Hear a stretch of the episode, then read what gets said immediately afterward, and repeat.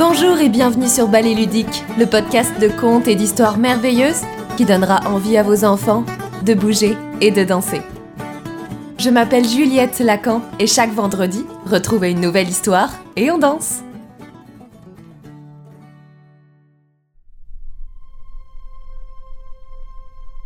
Aujourd'hui, je vais te raconter l'histoire de la petite poule rousse qui a trouvé quelques grains de blé. Qui va donc l'aider à les planter, les faire pousser, les récolter pour les moudre en farine. Et qui mangera le bon gâteau?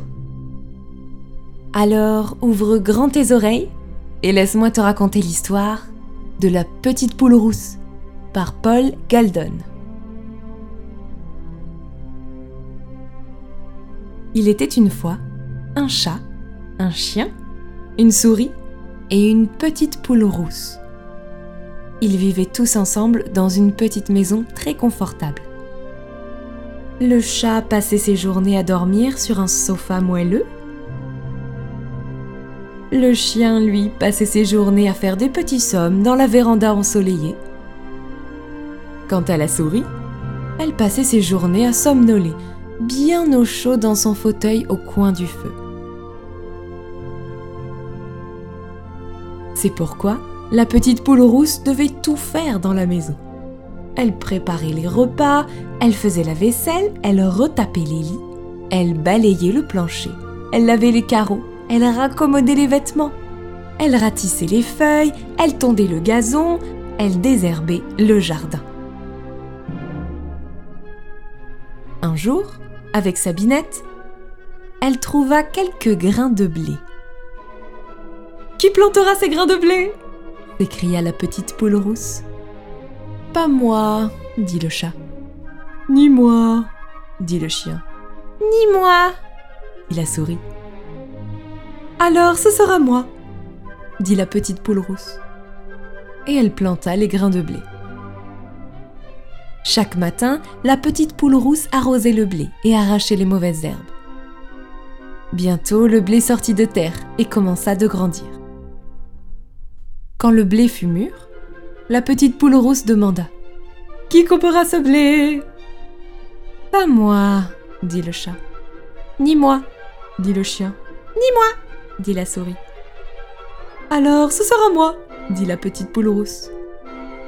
Et elle coupa le blé. Quand le blé fut tout coupé, la petite poule rousse demanda Et maintenant, qui portera ce blé jusqu'au moulin pour le moudre en farine Pas moi, dit le chat. Ni moi, dit le chien.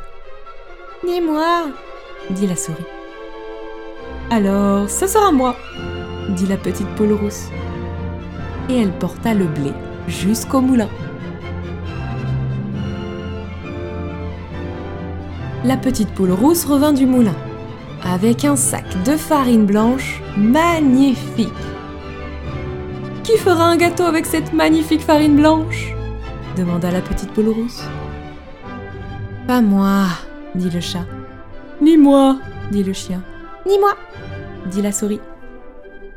Alors, ce sera moi, dit la petite poule rousse.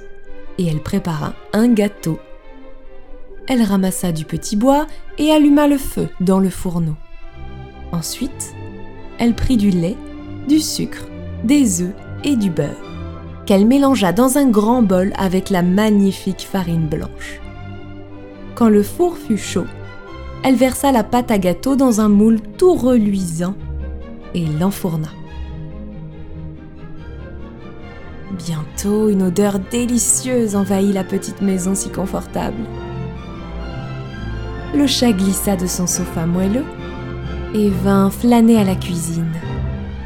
Le chien abandonna la véranda ensoleillée pour aller dans la cuisine. La souris bondit de son fauteuil douillet et fila jusqu'à la cuisine. La petite poule rousse venait tout juste de sortir un merveilleux gâteau du four. Qui mangera ce gâteau? demanda la petite poule rousse. Moi, dit le chat. Moi, dit le chien. Moi, dit la souris. Mais la petite poule rousse C'est toute seule que j'ai planté ces grains de blé. J'en ai pris soin, je les ai coupés en épis et je les ai portés jusqu'au moulin pour les moudre en farine. C'est toute seule que j'ai ramassé du petit bois, que j'ai allumé le feu, que j'ai fabriqué ce gâteau. Et c'est donc toute seule que je vais le manger. Et c'est ce qu'elle fit, jusqu'à la toute dernière miette. C'était La petite poule rousse de Paul Galdon. J'espère que cette histoire t'aura plu autant qu'à moi. Moi, je te retrouve la semaine prochaine pour une nouvelle histoire.